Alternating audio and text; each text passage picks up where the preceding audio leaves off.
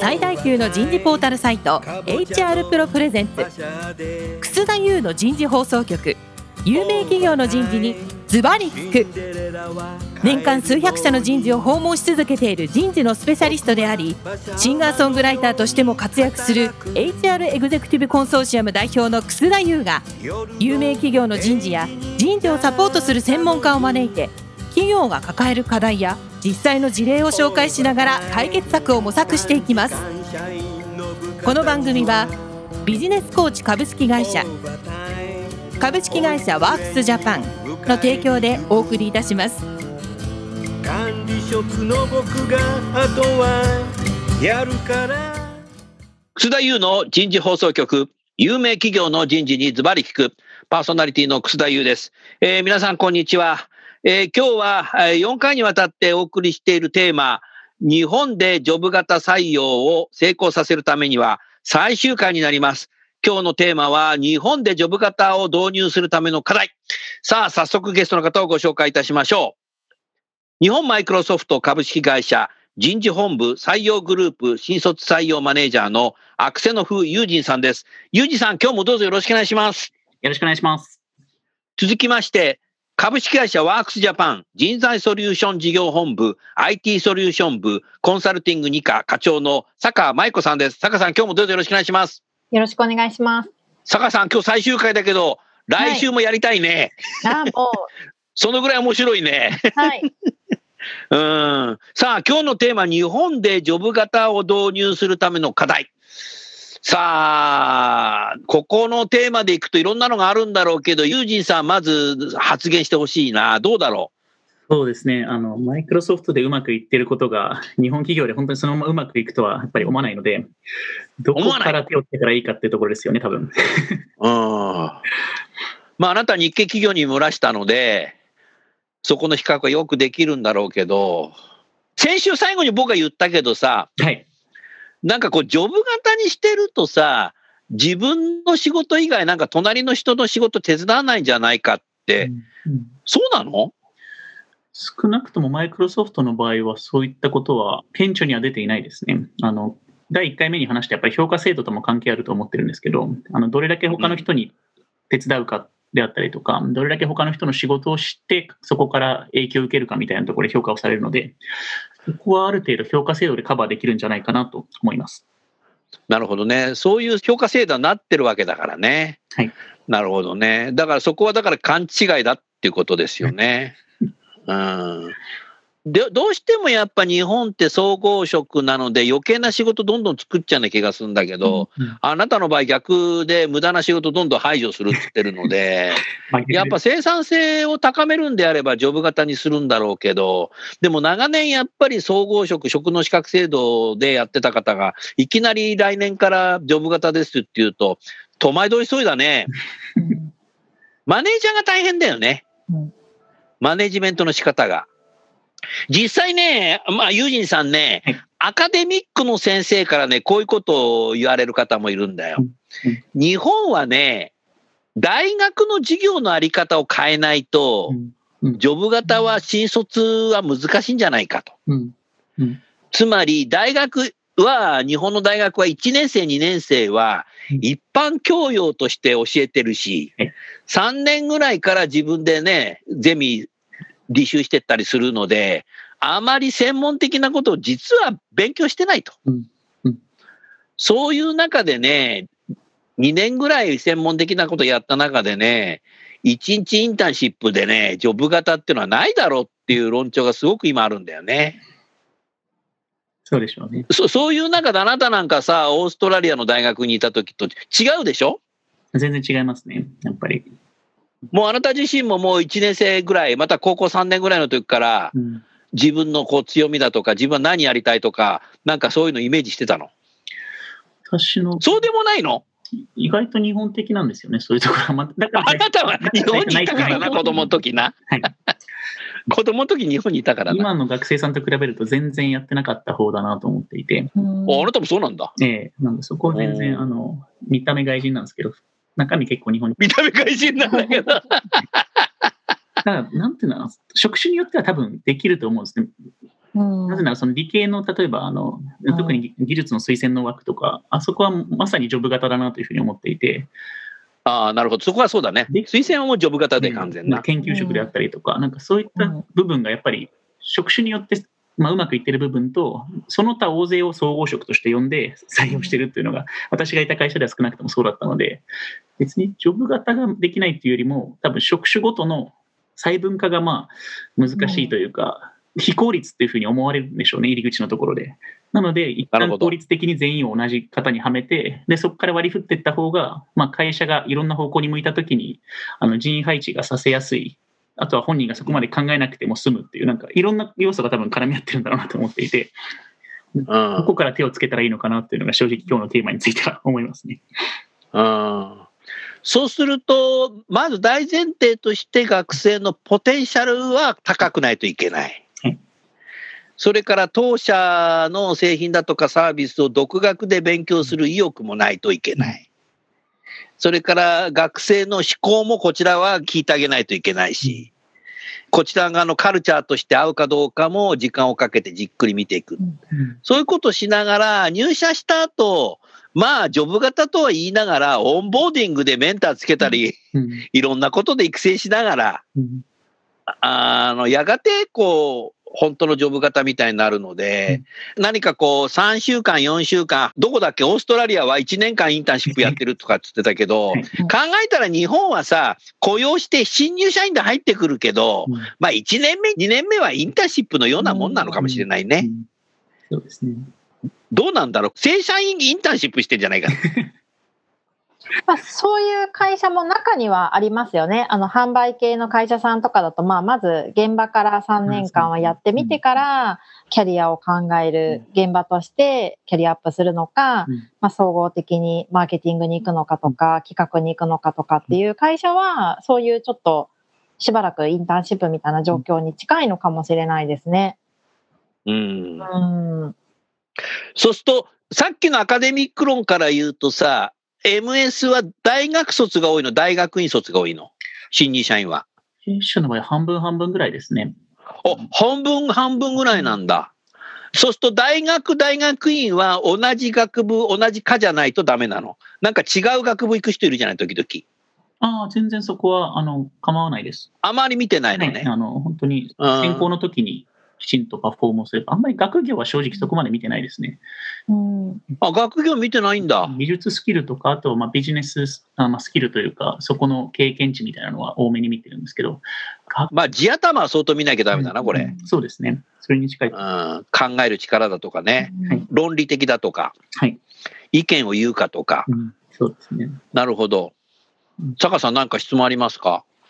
特に一番あやふやなのが、まあ、事務系総合職って言われるような職種ですかね。なんか理系はやっぱりそれこそジョブマッチがあったりとか、あの推薦制度があるので、まあ、一定自分が配属される、まあ、部門が何をやるのかとか、まあ、どういう技術活かせそうかって目星がつくと思うんですけど、なるほど。事務系っていう職種になってくると、まあ、法務とか経理は最近細分化され始めましたが、うん。自分でもどこの部門が正直合ってるかわからないっていう学生さんも多いでしょうし、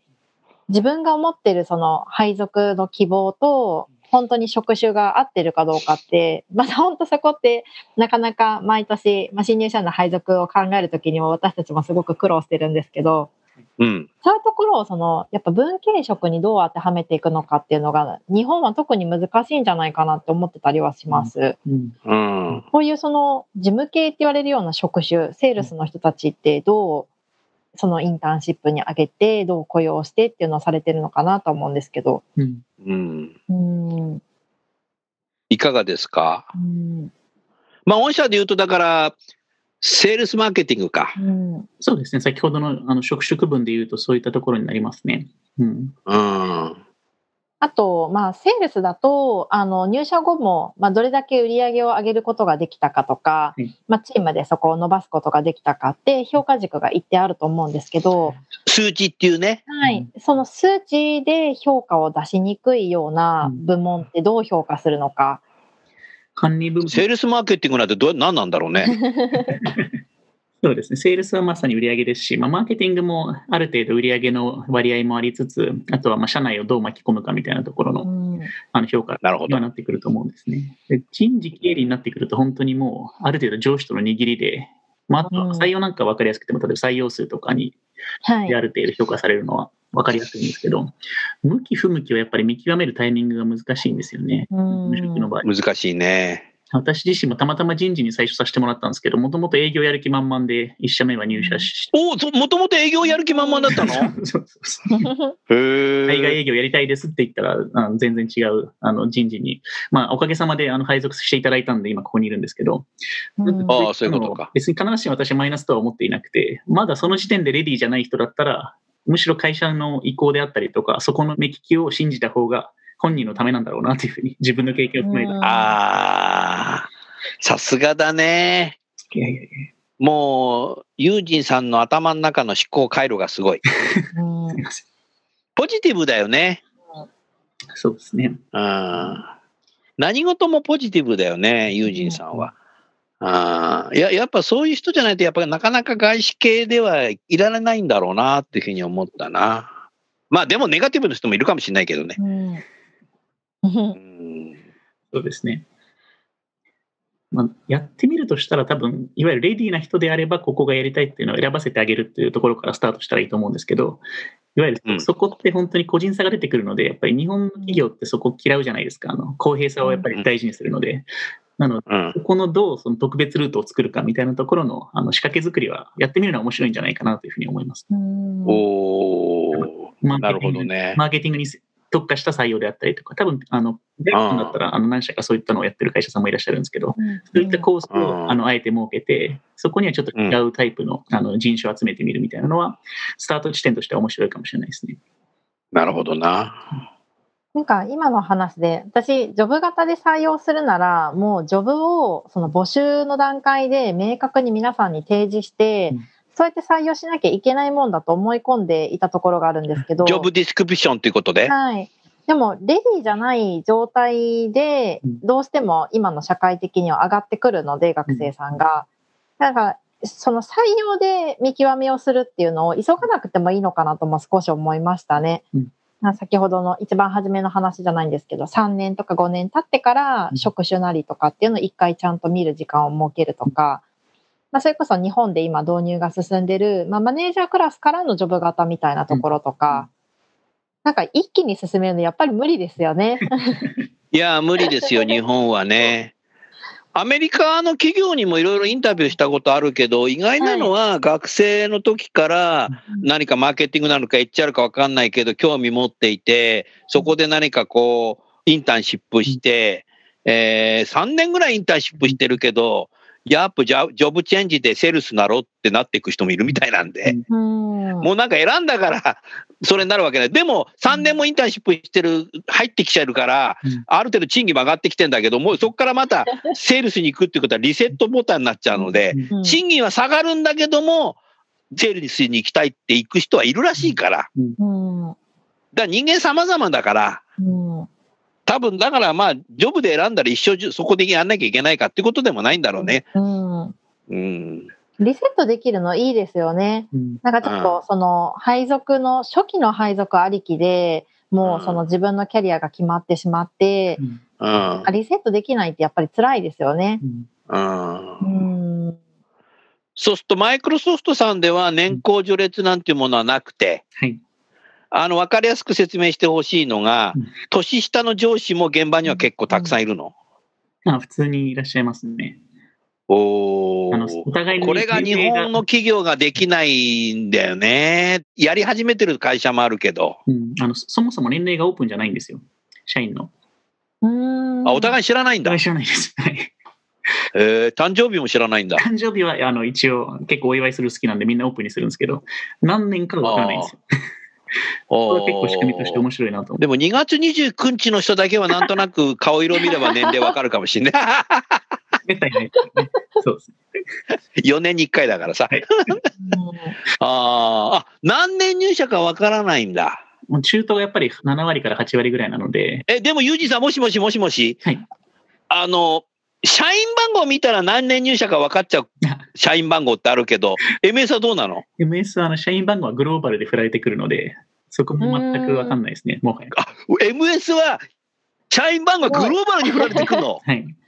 なんか数万人、そ数万人いる中のどれかれすごいね、坂さん。すごいですね。何十万何番目とかって言われても、もはやわからないですもんね。だってビル・ゲイツが0001なのかなあグローバルに振られてるから分からないっていうのは、それはね、素晴らしいと思う。うん。それはね、いいよ。ありがと日本の社員番号って何かさす。、うん。だ誰が見ても分かっちゃうみたいな。あれ、悪意を感じますね。まあ、ある意味わかりやすいですけど、人事としては。だってもう、いいつでもそうじゃない？なんかさ、ゼ03入社とかさ、22入社とかさ、21入社とかさ、年次で管理してるからさ、それはね、変えるべきだね。うん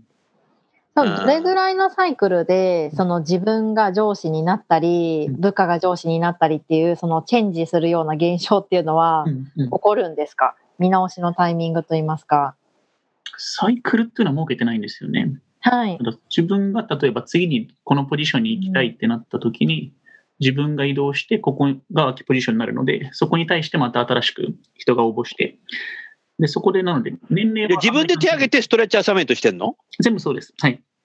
自分で自分のキャリア取ってくんだ。完全にそうです。会社があなたぜひっていうことはめったにないですね。定期移動もないんでしょ？ないです。はい。全員なんか移動みたいな。ない？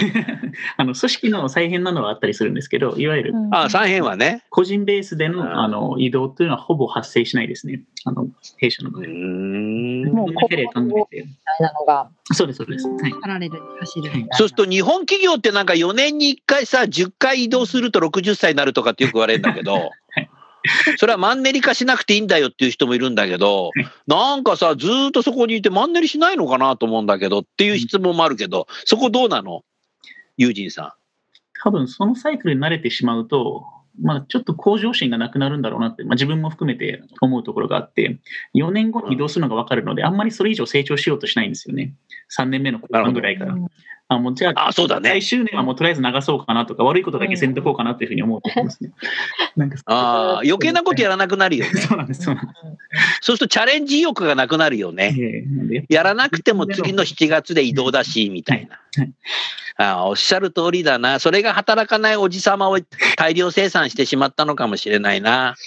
うんそしてやっぱり自分自身でずっと採用とかずっとやっていくと改善していくからうん、プロフェッショナルになる可能性が坂さんありそうだね。そうですね。なんか目指したい方向、何年後にどうなりたいかっていうのを自分でちゃんと作っていくんでしょうね。まさにそうです。うんうん。足りないものもちゃんと自分の中で明確化されるから、うんだからあれですよね、多分持ってる他の社員の人と関わろうっていう気持ちが出てきたりとかう、んそうですね。学ぼうと学ぶってかいう。のは、はい。うんこれキャッチアップしようとしますね、やっぱり。なるほどな。で、自分もプロフェッショナルになっていくし、他の職種の人たちもプロフェッショナルなので、うんで、やっぱプロフェッショナル同士の対話ができるようになるな。うんあーだからやっぱ準備も必要だしね。うんで、自分の意見は確実に守って主張しておかないと負けちゃうので、プロの試合って感じだよな。うんうなんか評価の考え方っていかがですか？日本って、あの、もともと評価制度って結構、100できると標準ですよ、みたいなうん、あの、ものになってたりとかするので、なんかあんまり、その、まあ、プラスをつけたい部下に対しては、プラスをつけてあげるのはしやすいと思うんですけど、なんか人に対して、まあ、じゃあマイナスの評価をつけるっていうのがちょっとしづらかったりとか、ちょっと抵抗あったりするところもあると思うんです。はい。なんかそれがしかも部下の年俸にも影響すると、ちょっとその奥にいる家族が見えたりとか することもあると思うんですけど、うん。その評価のつけやすさとか制度っていうのはどうなってるんですか？結構そこは実はマネージャーに一任されていて、うん。自分のチームのいわゆる予算をどう割り振るかっていうのが完全に任されてるんですね。なので全員同じ100で払ってもいいですし、差をつけてもいいですし、かなりそこはそこの裁量がもう1マネージャーに全部与えられているっていうような状況ですね。あ、ノーレーティングなんだね。基本のレーティングです。はい。あ SABC ランキングはつけないわけだねそ。の通りです。うんはいあーそうするとマネージャーはかなり、ピープルマネジメント力が高くないとダメだね。おっしゃる通りですね。うん。バジェットの割り振りになってくるので、まあ、そこであの残したい部下に対してどう少しでも高めにつけつつ、他の人のモチベーションを保っていくかみたいなところは、うわー、あのすげえマネージャーだな。じゃあ対話もかなりやる、ダイアログコミュニケーションもしっかりやるんだ。もちろんですね。ワンオンワン。そうですね。あの、3ヶ月に1回は、あの、やっていますね。あの、うんそういう、まあ、評価の進捗であったりとか、あの、期待値の設定の、うんまあ、しし直しみたいなのを、あの、ちょくちょくやってます。うん。なるほどな。他の人があれですよね、何を頑張って評価されてるかっていうところも、他の人に対して明示してあげなきゃいけないですよね。多分、あの人だけが評価されてるみたいな風に、うん。うんそこが不透明にならないように、誰が見てもあの人頑張ったからそりゃ配分されるよねっていう納得感を持たせなきゃいけないというか。そうですね。まああの、配分されてるっていうのはストレートには言わないんですけど、いわゆる、はいこ。の人がやっぱり今年活躍したから、まあ、その、例えば評価以外のところで、じゃあ、社長賞にノミネートしましょうとか、はい社長賞。そういうのもお結構やっぱり、あの、インセンティブにとしてあのあるので、まあそういった違うところで、あの、評価してあげましょうみたいなのは、まあいろいろその、ダイレクトのバジェット以外の部分であるので、そこをうまく使うっていう人も結構、あの、いいマネージャーになってくるといらっしゃいますね。うん承認したり、アワードがあったり、いろんな仕組みがあるんだね。おっしゃる通りです。うんよく仕組みができてるね。うんそうすると、管理職になるっていうのも、日本企業だと22歳で入って、15年間頑張んないと管理職昇格の試験をに受けられないみたいのがあるし、試験が3回落ちるともう一生管理職になれないって企業も今たくさんまだ残ってるんですけどうん、MS の場合管理職っていうのはどうやって決めてるんですか？うん、そうですね。あの、管理職も結局ジョブの一つなんですよね。おー偉い試験はまずないのね。全くないです。あの、まあ、インタビューが一応ありますけど、そこのローまあ、そこの職種にフィットするかどうかっていうところを見られますね。あの、それがピープルマネージャーか否かはあんまり関係なく、そこに応募した方の中でやっぱりベストな人が、まあ、社内、社外含めて選ばれる。あ、自分で応募するんだ。必ず、はい。ここがすごいな、坂さん。うんまあ、マネージャーになりたい人ばかりがいるわけではないですもんねる通。りです。はい。プロフェッショナルとしてキャリアを伸ばすっていうところもしっかり評価されるってことですよね。あと多分前回お話ししたやっぱりマネージャーと部下の関係が決して縦ではないので、なりたがらない人の方が縦じゃないんだね。うん。な ならない方がまあ仕事に集中できるし、別にあのインセンティブとして同じものがもらえたりするので、そこの上下関係がないというふうに思ってもらっていいと思います。マネージャーになるだけが醍醐味じゃないし、なんか日本企業って出世しないと落ち武者みたいになっちゃうんだけど。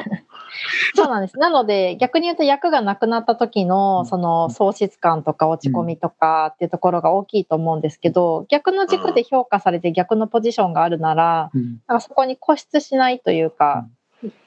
そうですよね。マネジメントに向いてるのかとか、そこでパフォーマンス発揮できるのかっていうのをみんなが考えるようになるのかもしれないですね。多分少し考え方の違いで、うちの場合、あの、新卒から結構みんなマネージャーなんですよ、肩書きは。うん。ええ新卒からマネージャーなの？ただ、ピープルマネージャーになるかどうかなんですよ、違いは。あ、ピープルマネージャーになるか違うんだ。なんで、仕事をマネージほとんどマネージャーなんです。あ、仕事をマネージするわ。そうなんです。うんまあ、場合によってはパートナーさんをマネージしたりですとか、あの、うんああ。正社員じゃない方をマネージするっていうのが全然1年目から発生するので、いわゆる、うんピープルマネージャーと普通のマネージャーの違いぐらいですね。あの、そなるほど。ういうふうに思ってもらうと多分分かりやすいかなと思います。わかりやすいね。うんあーだからやっぱいろんなこうカルチャーだとか、やっぱり出世みたいなうん言葉だとか、もう全部ぶっ壊さないと、入社15年経たないと管理職になれないとか、そういうものも坂さん合わせて全部ぶっ壊さないとジョブ型はうまくいかないよ。なんか職種と給料みたいなイメージがすごく強いので、ジョブ型だとうん。でそこじゃないんだろうなっていうところがありますね。なんか事業の目指す方向性に合わせて、どういう目標の持たせ方と、どういう評価の付け方っていうのをさせるかで、ジョブ型の制度が決まるといいますかうん。なんか、どうしてもそのジョブ型のイメージだと本当にジョブに対して給料が上がるのか下がるのか、うん成果が発揮されないと、もう本当切られるのかうん、みたいな、降格するのか、生き残れるのかっていう、そのイメージがどうしても強いので、私自身はジョブ型になると生き残っていけるのかなってすごく不安な気持ちの方が強いんですけど、必ずしもそうじゃないのかなっていう、いいとこ取りが本当はできればいいですよね、日本に関しては。うん。逆にあれなんですか、その働き盛りのような、まあ、例えば30代、40代に、今は頑張って働いてもらおうみたいな、うんちょっとその第一線を退くじゃないですけど、見守る世代っていうところがアメリカとかだといらっしゃるっていう感じですか ?50 代、60代。そうですね。やっぱり育成に回っていく人が多いなっていう印象があります。うん人人材育成であったりとか、コーチングであったりとか、そういったあ自分の仕事をしつつも、どれだけその、まあ、後輩であったりとか、そういった人に対して自分のスキルを伝授していくかっていう立場に、そこはそんなに日本と変わらないかもしれないんですけど、そういった方は多くいらっしゃいますね。なるほどな。まあ、4回ね、ずっと話していて、僕の感想としては、まあ、日本企業はその職能資格制度やり、そのメンバーシップなり、いわゆる総合職採用でもうん、入社してから何か配属を決めるっていうのは、もうやめた方がいいかもしれないな。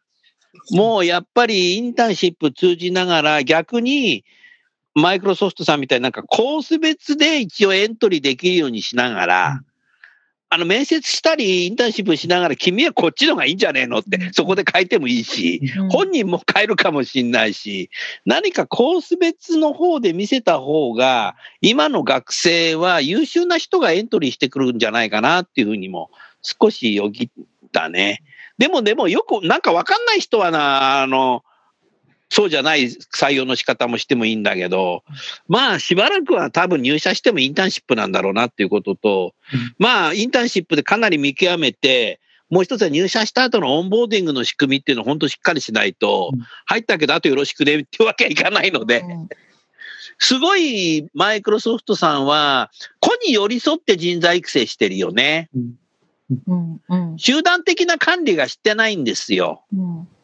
だから OJT なんて言葉あんまり使わないし、うん3年目研修とかっていうのもないんでしょ、多分。ないですね。はい。笑ってるけど。課長研修それはもう完全集、だって3年目研修とかだったらもう集団管理のはい証になっちゃうんだけど、個に寄り添ってるよね。うんそうです。まあ、この中でやっぱり伸びる人は3年目待たずしても伸びますし、あの伸びない人は多分5年目ぐらいでも伸びないので、そこをなんか一律に見ることにそんなに意義は見見出してないかなというふうに思います。うん、人間の成長の可能性は無限大なんだろうけども、人によって違うんだよね。うんそうですね。うんダイバーシティそれそれも、はい。うん、ピープルマネージャーになりたい人もいれば、ならない人もいればうん、だからなれない人はもう落ち武者ではないと。うんうん、日本はなんかやっぱ坂さん、なんか管理職になれないとさ、なんかもうみんなやる気なくなっちゃって。うん。なんかなりたくないからいいんですっていう現状のままでとどまってしまうっていうことが多かったりするっていうちょっと仕事に対する諦めの方でマネージャーにならないっていう方とかもうん。いらっしゃるのでなんかそういう意味じゃなくてそれぞれの持ち分でやっぱそれぞれ発揮しながらなんかジョブをチョイスするっていう方がなんかいいですよねそっちの方が。うん、なんか働きすぎの社会だったから働かなくていいっていうわけじゃないと思うので、そりゃそうだよ。うん、うん。でもこういうさ、オンラインになると、本当ジョブの方がさうん、パフォーマンス上げることがよくわかるよね。うん。うん、なんかジョブじゃないと、なんかやってんだかやってないんだかやってなくても、なんか寝ててもなんか25日給料入っちゃうなみたいな。あ悪用するってことじゃないんだけども、そこの透明性がなくなっちゃうんだよね。だからジョブだとしっかりやっぱね、ミーティングには参加しなきゃいけないし、うん言ったことはコミットメントしたことはちゃんとやらなきゃいけないしってなってくるだろうから、無駄な仕事しなくなるので、それはやっぱりね、今回すごく学びましたね。うんはい。まだまだ続けたいですけども、残業はしないと いうことでね、これで終わりたいと思います。最後にゲストの方をご紹介して終わりましょう。日本マイクロソフトのユージンさん、それからワークスジャパンの坂さん、2時間にわたり、どうもありがとうございました。ありがとうございましあ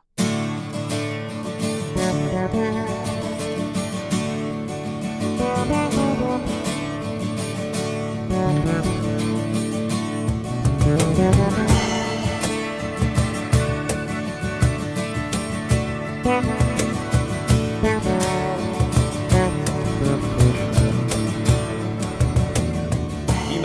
今日のお話はいかがでしたか？楠田祐の「The Times Will Change 時代は変えられる」とともにエンディングといたします。この番組は日本最大級の人事ポータルサイト HR プロのウェブサイトからもお聞きいただくことができます。HR プロでは人事領域で役立つさまざまな情報を提供しています。ご興味がある方はぜひウェブサイトをご覧ください。この番組は人と組織の生産性を高めるビジネスコーチ株式会社。企業の人材採用支援キャリア支援を通じて人と企業の持続的な成長と価値創造に貢献する株式会社ワークスジャパンの提供でお送りいたしました。それでは来週もお楽しみに。